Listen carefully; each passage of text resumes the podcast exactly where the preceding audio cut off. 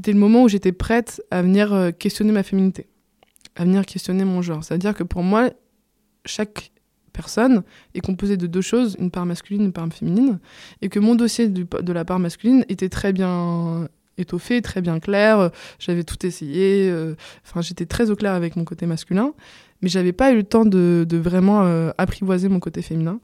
Et du coup, cette femme euh, m'a accompagnée à comprendre le lien que j'ai avec mon corps, le lien que j'ai avec ma mère, le lien que j'ai avec les hommes, le lien que j'ai avec les femmes, et toutes ces choses-là. Et en fait, c'est ce qui est assez dingue, c'est que j'ai une deuxième puberté.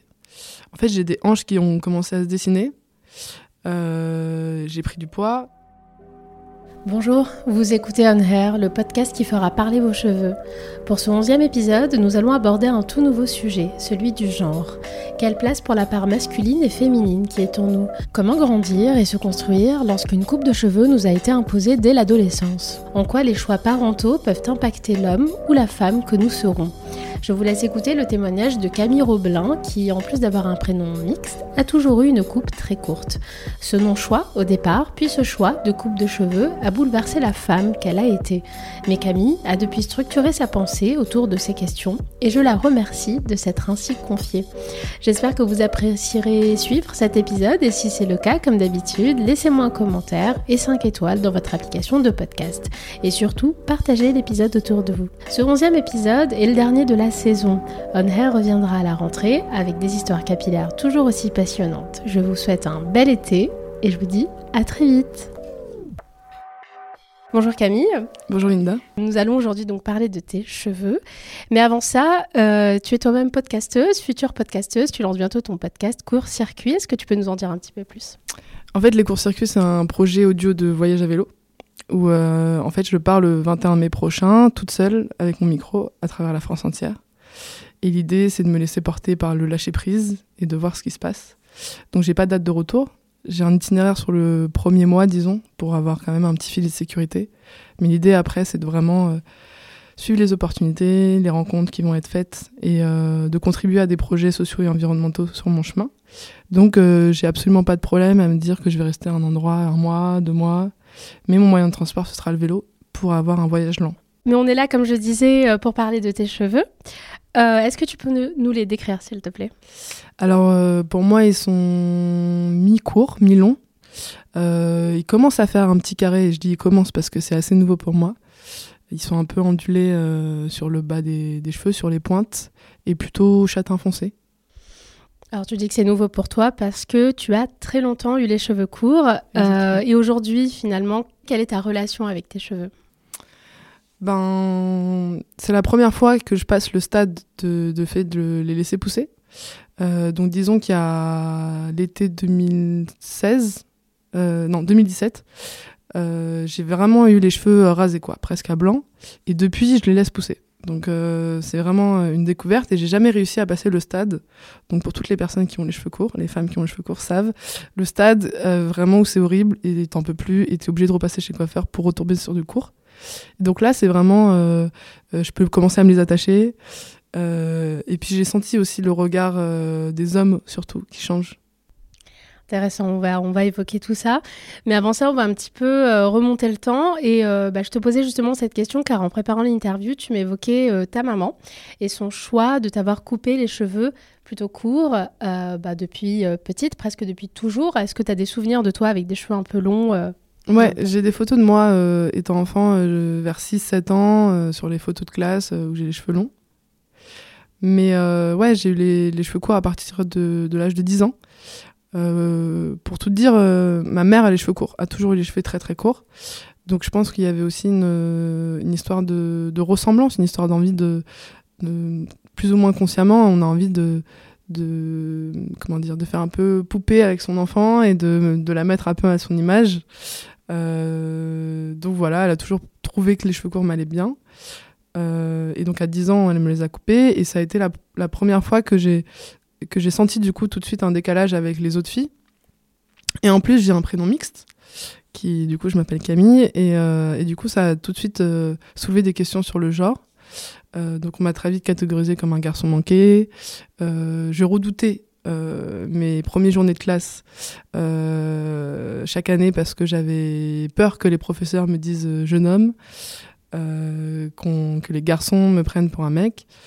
Euh, et en même temps, au fil des années, avec l'adolescence, ça, ça a aussi été une protection pour moi, une protection des autres, euh, qui m'a permis de créer des relations, que ce soit avec les hommes ou avec les femmes, plus pour ce que j'étais que ce que je pourrais, que ce pourquoi j'étais représentée.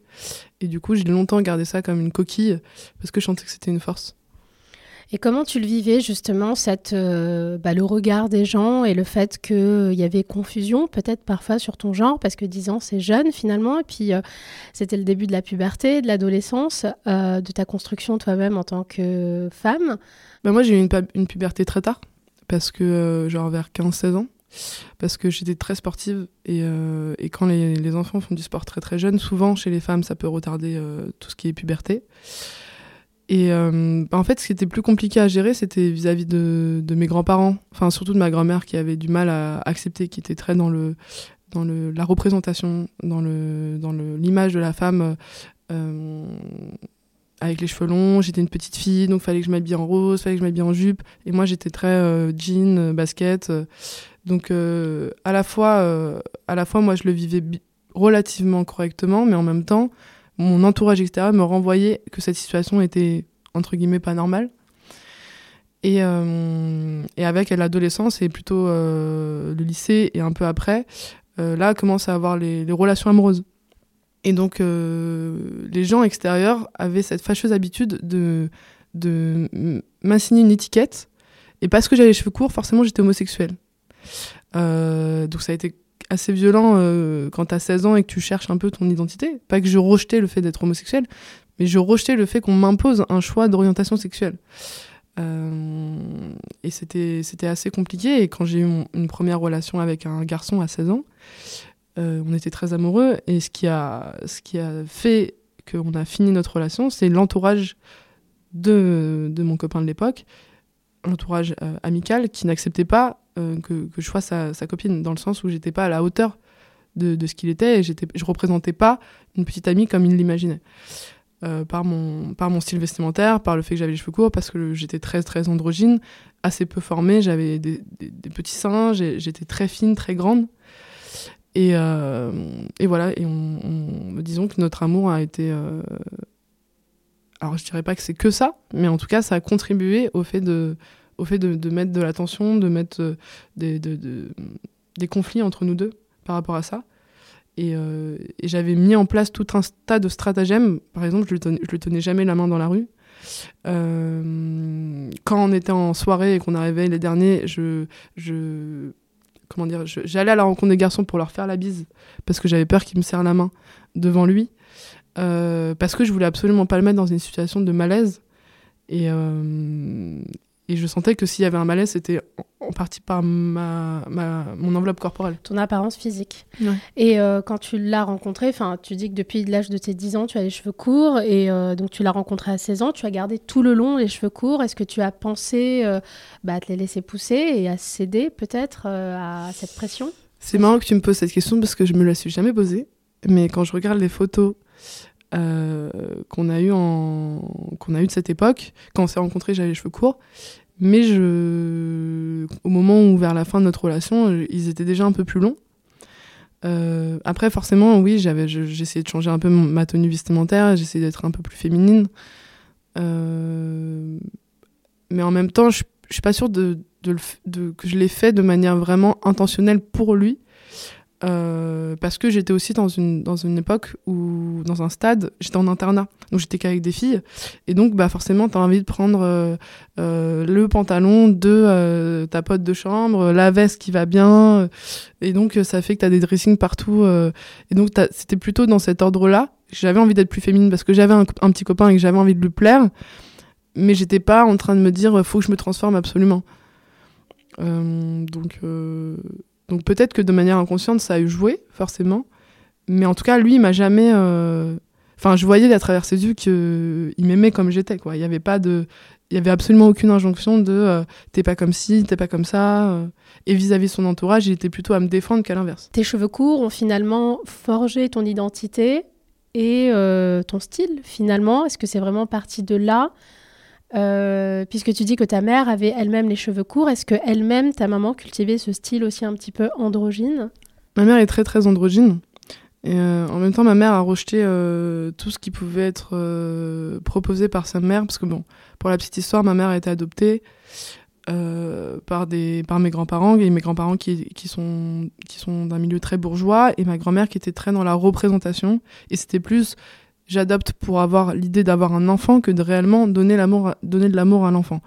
Et donc, elle avait une image de euh, je veux une fille, euh, je la veux comme ça, etc. etc. Ma mère est quand même, est quand même très sauvage. Et donc, euh, donc elle a rejeté tout ça de manière plus ou moins consciente. J'ai pas forcément euh, débriefé là-dessus. Et même quand je lui parle en lui disant euh, pourquoi tu m'as coupé les cheveux aussi jeune, elle me trouve l'excuse de oh il y avait des poux, c'était plus simple comme ça. Alors que je pense que c'est beaucoup plus profond que ça pour avoir un peu questionné euh, mon, rapport au corps avec quelqu'un. Euh, ma mère, voilà, jusqu'à l'âge de 6 ans, elle n'a pas forcément eu des traitements très cool. Elle a plutôt été assez maltraitée. Il y avait aussi peut-être cette peur inconsciente de, euh, du fait que je sois genrée et donc que je sois une fille, visiblement, extérieurement, et que je puisse du coup recevoir une attaque euh, de l'extérieur vis-à-vis de, ma, de mon identité et de, de ma dignité, entre guillemets. ça paraît un peu complexe, mais, mais voilà. Du coup, le, le fait de couper les cheveux, tu, tu casses l'identité, tu casses le genre, et donc tu deviens euh, beaucoup plus transparente, beaucoup plus discrète, disons. À chercher quelque part peut-être à te protéger? Bien sûr, complètement. Et du coup, pour revenir à ta question d'avant, euh, ça a forgé mon identité. Bien sûr que ça a forgé mon identité parce que, en fait, ça m'a ça m'a amené à développer des, une sorte de sixième sens qui faisait que quand je me déplaçais dans la rue, je savais absolument qui, quoi, comment. Euh, enfin, quand quelqu'un parlait de moi, quand quelqu'un s'adressait à moi, quand quelqu'un avait une intention positive ou négative vis-à-vis de moi, que ce soit une personne dans le bus, à l'autre bout du bus, ou que ce soit dans une soirée, par le regard, par le ressenti, je savais d'instinct si ça m'était concerné. Et ça m'a évité euh, plein de sujets de conflit, plein de sujets de, de, danger, aussi plein de situations de danger, parce que euh, quand tu es différent, quand tu, quand tu renvoies quelque chose qui n'est pas clair pour l'autre, ça devient un danger. Et donc potentiellement, tu deviens une menace.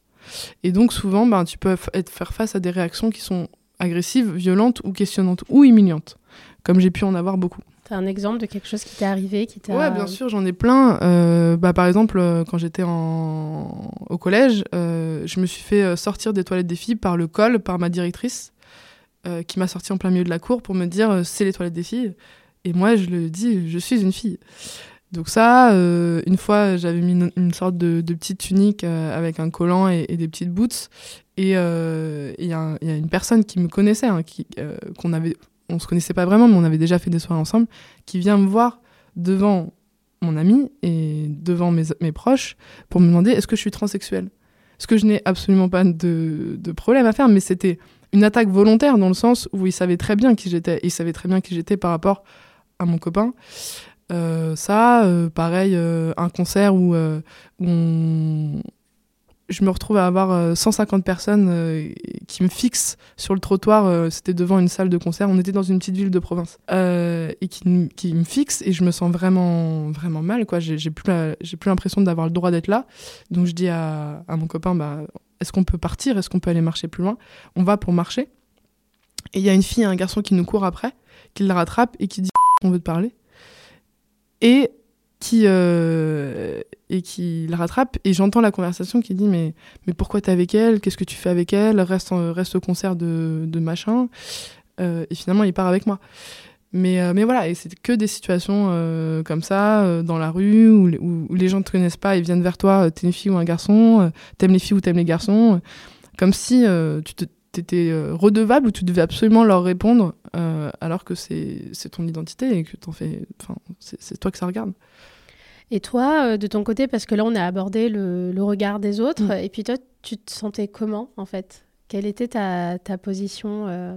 Quand j'étais euh, adolescente, c'était très violent pour moi, dans le sens où, où je devais toujours enfin, de développer ces stratégies pour éviter d'être dans cette situation, c'était très, très fatigant. Bah, après, c'est devenu des réflexes. Après, avec l'âge, tu grandis et c'est devenu une force. J'ai appris à en rigoler, j'ai appris à mettre mal à l'aise les gens en face de moi. Euh, et euh, ouais, ça m'est déjà arrivé euh, de, qu'il y ait une fille et un garçon qui parlent à côté de moi de, manière, de manière plus ou moins discrète parce que les gens aiment bien. voilà. et je me retourne et, je, je, crois, de manière un peu provocante, c'était l'été, j'étais en jupe et en t-shirt, j'ai soulevé mon t-shirt et, je me suis barrée, quoi. de manière un peu fuck, ouais. Parce que j'ai à côté de ça j'ai pas de pudeur enfin j'ai pas de je suis pas pudique de mon corps. C'est pas quelque chose que je rejette, que je rejetais au contraire. Euh, donc euh, donc voilà. Et après bah euh, j'ai vraiment pris ça comme une comme une protection et comme un filtre naturel de la connerie presque. Ça veut dire que les gens qui que ce soit les hommes ou les femmes qui qui prenaient du temps à découvrir cette carapace parce que j'en étais devenue quand même assez assez distante quand j'arrive dans un endroit. Euh, je, peux, je peux paraître au premier abord un peu antipathique, beaucoup moins aujourd'hui parce que j'ai grandi, mais à l'époque, euh, assez réservée, un peu sur la défensive parce que j'arrive dans un espace, j'ai besoin d'observer par qui je suis entourée. Euh, assez vite comprendre si je suis dans un environnement safe ou pas et donc donc ça pouvait prêter à confusion et les gens avaient pas forcément c'est pas forcément facile d'accès et euh, du coup, ben, les gens que je me suis fait en termes de relations, ben, c'est des relations qui étaient sincères, profondes. Et, euh, et ça, je, ça, je l'ai vraiment euh, ressenti comme une force. Et pareil, j'ai été très proche de beaucoup de, garçons parce que il n'y avait pas ce jeu de séduction qu'ils pouvaient avoir, pouvait s'installer après à terme parce qu'on on était entré dans une relation profonde. Mais du coup, j'avais accès à une part de leur vulnérabilité, à une part de leur émotion. Il n'y avait pas de filtre, il n'y avait pas de. Euh, parce que j'avais à la fois la sensibilité d'une fille, euh, enfin, la sensibilité qui est la mienne, pas forcément d'une fille, mais qui est la mienne, euh, et en même temps, un corps qui qui, quand on me regarde bien, qui peut être attirant, mais au premier abord, on sait pas trop, tu vois. Donc, euh, donc j'ai eu des relations masculines, euh, avec des hommes très, euh, très sincères, très, et, je suis heureuse d'avoir eu accès à ces parties-là de, des hommes, vraiment. Et en maintenant ta, ta, ta coiffure courte, est-ce que tu, tu essayais quand même de est-ce que tu as tenté parfois d'avoir quelques attributs féminins euh, je sais pas, mettre des boucles d'oreilles euh, Est-ce que tu as cherché un moment, par exemple, je sais pas, à te maquiller pour répondre un petit peu à... Alors, je me suis jamais maquillée. Euh, enfin, j'ai peut-être dû me maquiller peut-être dix fois dans ma vie. je me maquille toujours pas aujourd'hui.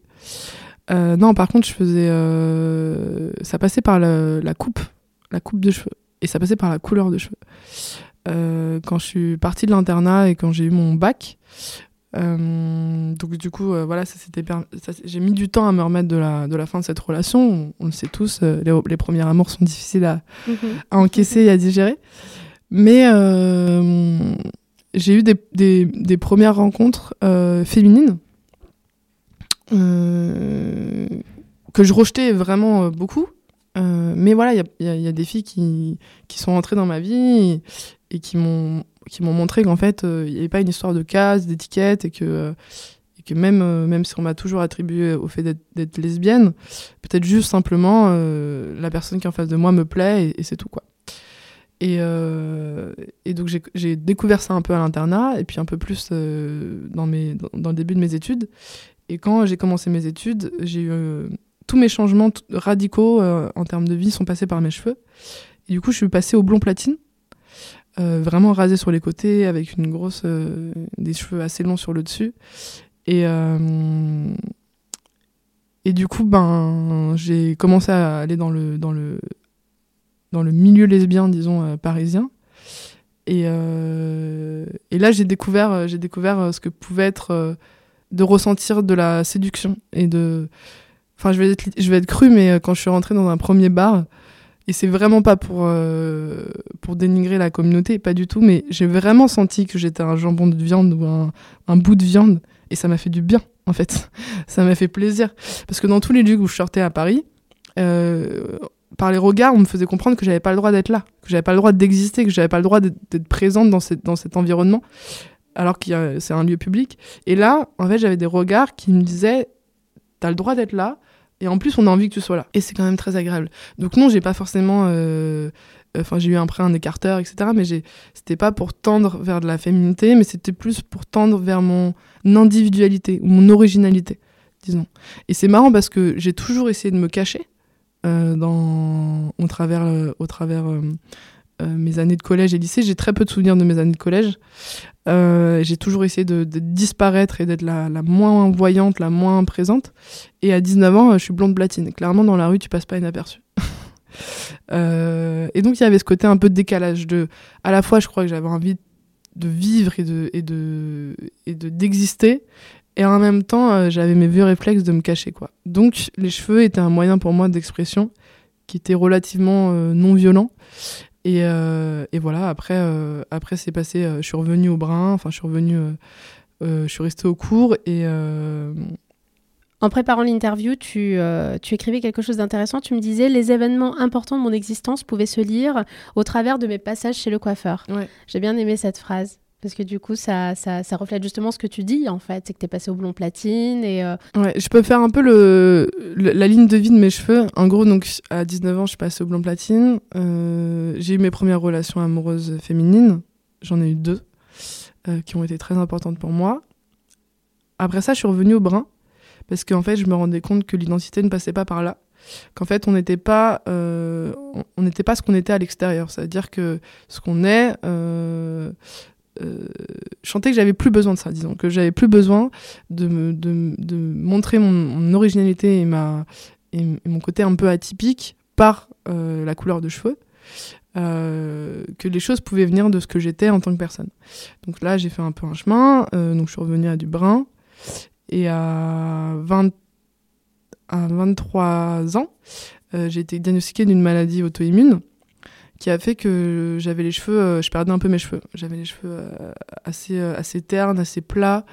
et quand je suis. Au début, je voulais pas les couper parce que j'avais commencé à, les laisser à nouveau pousser. et quand, je, quand j'ai fait mon service civique après, après être diagnostiquée, euh, du jour au lendemain, euh, je suis allée chez, je suis rentrée chez un coiffeur et j'ai vraiment tout rasé. Et là, j'étais à blanc. J'étais à blanc parce que je pense que j'avais besoin de, de, repartir de quelque chose de zéro.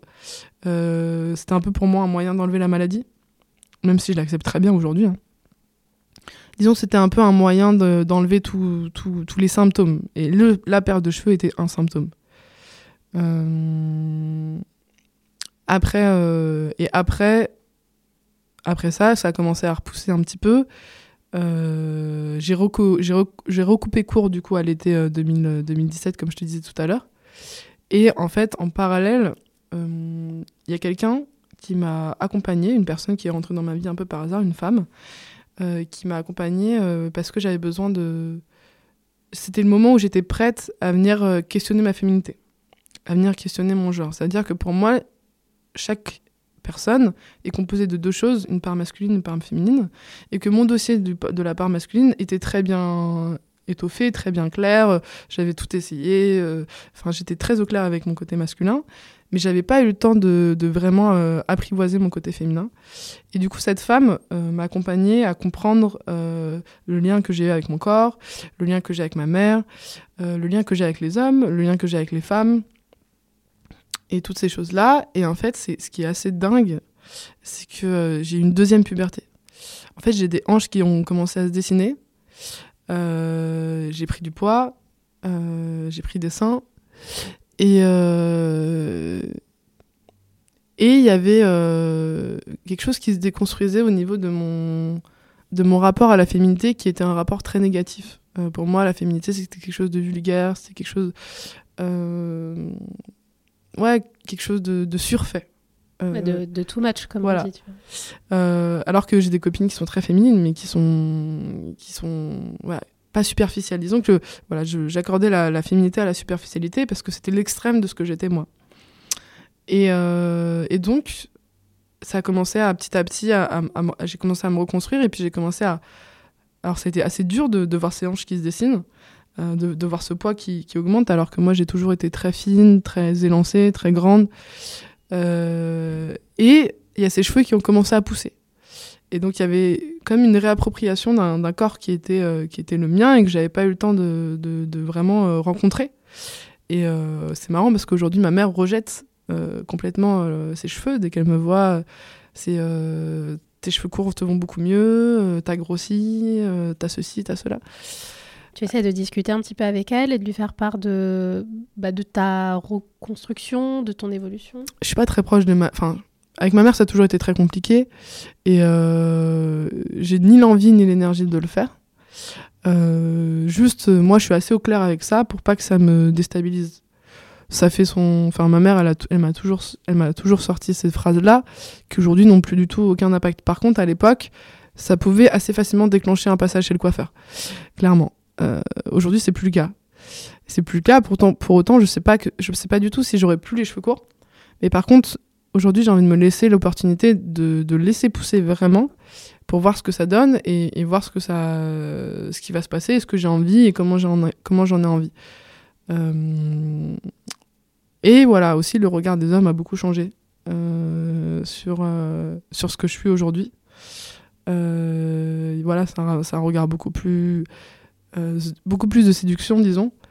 Euh, et j'ai commencé aussi dans, cette, dans ce changement à recommencer à mettre des vêtements plus d'ordre de. Enfin, plus liés au dressing féminin, donc robe, jupe. Et, et je me sentais étriquée.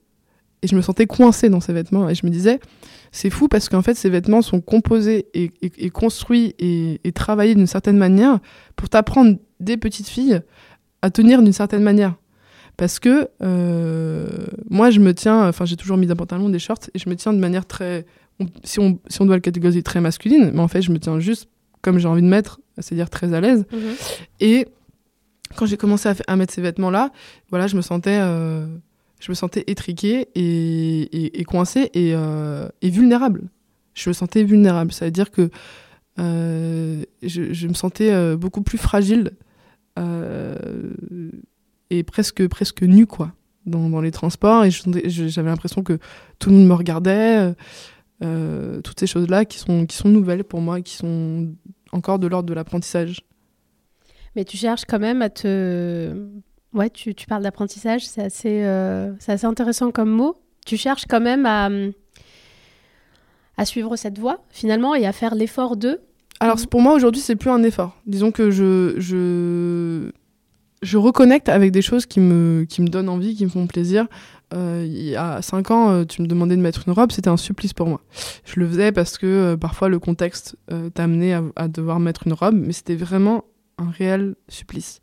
Aujourd'hui, je sens que mon regard vis-à-vis -vis de ça, enfin, je peux me sentir aujourd'hui jolie dans une jupe, je peux, je peux, me sentir jolie dans une combinaison, ce qui n'était pas le cas avant.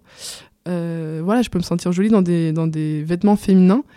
Euh, voilà, c'est de, disons que tout, toute ma façon de m'habiller et ma façon de d'être a été longtemps imposée. Et j'ai commencé à déconstruire des choses et à me dire que peut-être ce style vestimentaire c'est le mien, mais j'ai besoin de comprendre si c'est vraiment le mien. Et en fait, je pense que j'ai un peu, euh, j'ai un peu de, du dressing masculin, j'ai un peu du dressing féminin, quelque chose en général plutôt confort.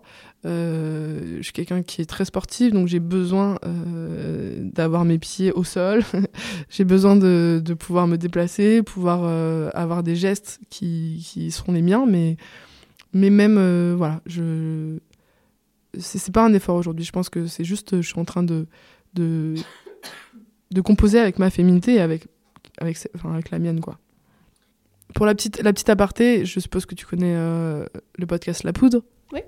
Voilà, donc il m'a aussi beaucoup aidé euh, là-dedans. Mais tu vois, la question à la fin, quand elle dit euh, à ses invités qu'est-ce que signifie pour vous la poudre?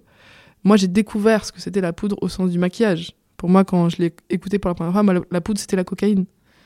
Et en fait, tout ça, je me suis dit, mais en fait, j'ai eu aucun aucune éducation liée à ça. J'ai pas de frères et sœurs. J'ai pas de sœurs. Euh, ma mère se maquille pas. Ma grand-mère euh, était quelqu'un que j'avais du mal à aimer. Donc, elle était, elle incarnait une forme de féminité, mais que je rejetais.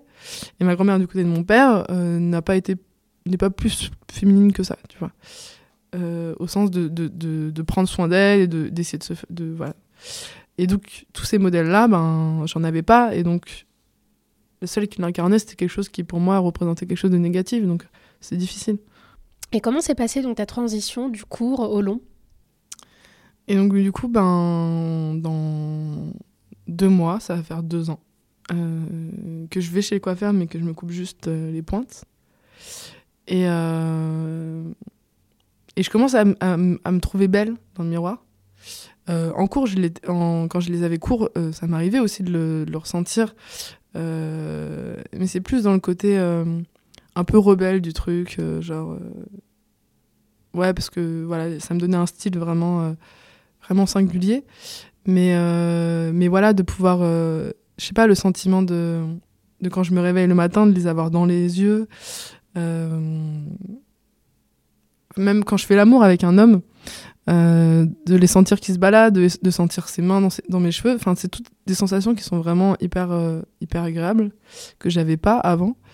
Et, et, de pouvoir me les détacher, de pouvoir en fait, elles, ont mes cheveux, ils ont, ils sont, ils sont comme beaucoup de femmes, je pense, ils, ont un état en, fonction de mes humeurs. Ils ont un état en fonction de mon état de fatigue, de mon état de, bien-être.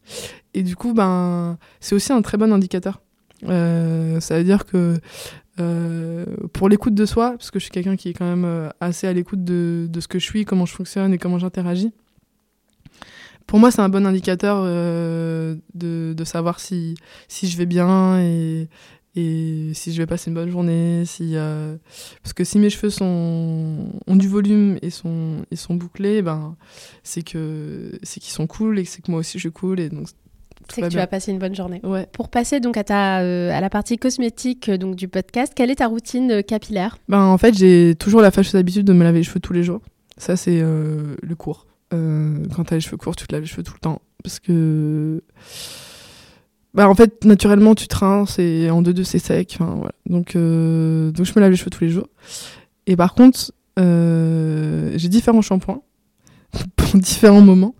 C'est-à-dire que quand je sais que j'ai envie d'avoir les cheveux vraiment bien volumineux, que je vais peut-être être dans un événement ou des choses où j'ai envie d'avoir une, bonne tignasse, je prends un shampoing qui s'appelle de la marque Davine, euh, mais j'ai plus le nom, je crois que c'est Love euh, quelque chose. Et en fait, c'est un, un, un shampoing qui, disons, euh, accélère la boucle, enfin, aide à, avoir les cheveux qui ondulent, etc. Et ce que je fais, donc, je me lave les cheveux, je me les rince, je sors de la douche et je me les coiffe. Et après, je les laisse, je les laisse sécher, je les laisse sécher au naturel. Seulement si je vais directement dehors. Si je vais pas directement dehors, je les attache. Et euh, en milieu de matinée, je les détache. Et là, ils, ont les bonnes boucles, les, les bons trucs. Euh. donc c'est ça. Et puis sinon, euh, quand j'ai juste besoin de me les laver, mais que je vais rester chez moi, que je vois personne, j'ai un shampoing un peu plus classique qui va juste les laver, mais qui va pas, qui va pas aider ces boucles-là. C'est purement économique. Hein. c'est que c'est pas les mêmes tarifs de shampoing. Ouais. Mais, mais voilà, en tout cas, je les sèche jamais au sèche-cheveux euh, parce que ça les casse et ça les aplatit. Donc je les laisse toujours en séchage, euh, en séchage naturel. Et, euh, et, voilà. Et je les coiffe. Et je suis obligée de les brosser parce que ouais, je les brosse. voilà. Quotidiennement. Et là, as... tu n'as pas de coloration, c'est ta couleur naturelle Non, c'est ma couleur naturelle, ouais. Tu songes à, non. à céder à nouveau à la coloration? Non, parce que je vais atterrir sur l'anecdote. Bah, partons sur l'anecdote. Ok. En fait, avec le blond platine, donc c'est de la décoloration donc ça abîme énormément énormément les cheveux. Et, euh, donc j'avais ça faisait peut-être euh, un an et demi que j'avais euh, le blond platine. Et le salon dans lequel j'étais m'a participé à un gala enfin organisé son gala. Et, et, je commençais à avoir vraiment une belle une belle patine donc un, un blanc presque gris avec les cheveux rasés sur le côté une très belle longueur. Et ils me disent est-ce que ça te dirait de monter sur le podium et de défiler? Et euh, je dis, bah ouais, carrément, ça me ferait trop plaisir. Et ils me disent ok. Et euh, en fait, j'avais une toute petite repousse de racines qui se voyait vraiment pas très très beaucoup. Enfin, vraiment pas beaucoup. Ça faisait un, petit fond noir, mais sur scène, tu verrais rien quoi. Et ils ont quand même voulu me refaire une déco, donc euh, juste trois semaines après. Donc, normalement, tu laisses quand même un mois et demi, histoire que le cheveu, le cheveu reprenne quoi. Donc ils me font cette déco c'était euh, la veille ou l'avant-veille de la fête de la musique. Et donc je vais à la fête de la musique avec euh, ma copine de l'époque. Et là, euh, et là, on commence à danser, on fait la fête et tout. Et puis je mets la main dans mes cheveux et j'ai quelques cheveux qui restent dans mes mains. Mais c'est souvent ce qui arrive après une déco parce que, parce que tu perds un peu tes cheveux, etc. Bon, je m'inquiète pas trop, je continue à faire la fête. Et, et on rentre chez moi, on dort. Et le lendemain matin, j'ai tous mes cheveux sur mon oreiller. Et, euh, et j'avais juste une sorte de pauvre petite crête qui tenait à l'avant, là, comme ça. Et j'ai réveillé ma copine en panique et je lui dis. Enfin, moi, j'ai pas encore vu ma tête. Et je, et je, lui dis, euh, mais, mais, qu'est-ce qu'il y a? Enfin, Tu peux me dire ce qui se passe à ma tête, là? Et, elle commence à se marrer. Mais un, un rire de nervosité, quoi. Jaune, quoi. Hmm. Et, et, là, du coup, je vais direct à, la, direct à la salle de bain. Et là, je regarde ma tête et je pète un câble. Enfin, vraiment, j'étais là, genre. Bah, en fait, mes cheveux avaient, avaient cramé, quoi. Donc, j'avais juste les racines comme un petit poussin dégueulasse. Et une pauvre mèche devant euh, que j'ai coupée. Et, euh, et donc, j'ai appelé ma coiffeuse, pas celle qui m'avait fait la déco. Et je lui explique la situation. Et elle me dit Viens au salon, euh, viens direct, je, vais je vais te rattraper le truc, tu vois. Et donc, là, vraiment, elle me rase. Elle me rase et elle, et elle laisse juste un peu les racines. Et ça donnait un truc bien ça donnait un truc un peu un peu vraiment punk ça donnait un truc intéressant mais euh, là, aujourd'hui, euh, non. Aujourd'hui, je veux plus de couleurs. Euh, je crois même que. après, je sais pas ce qui va se passer quand je serai vieille, mais je crois même que le blanc, le blanc que j'aurai, j'ai envie de les garder. J'ai envie de. Aujourd'hui, j'ai envie de prendre soin de mes cheveux et j'ai envie de, de les laisser vivre, de les laisser faire ce qu'ils ont envie de faire, sans devoir leur imposer quoi que ce soit. Et je crois que, sans vraiment porter de jugement pour les personnes qui sont des couleurs, mais je crois qu'en fait, tu dois apprendre à, les aimer comme ils sont. Euh, et, et, plus tu les aimes comme ils sont, je pense plus ils deviennent beaux. C'est une très belle fin. je te remercie Camille pour ta participation euh, Anne Merci euh, à toi de m'avoir interviewé. Merci d'avoir écouté l'épisode. S'il vous a plu, partagez-le sur les réseaux sociaux, parlez-en autour de vous et surtout si vous possédez un iPhone, un iPad ou un Mac, go sur l'appli podcast d'Apple et laissez un commentaire et 5 étoiles. Apple est encore maître dans l'industrie du podcast et ça l'aidera à gagner en visibilité. Je vous remercie d'être de plus en plus nombreux et nombreuses à suivre les histoires capillaires de mes invités. D'autres épisodes arrivent, aussi passionnants les uns que les autres. Restez connectés et surtout, prenez bien soin de vos cheveux.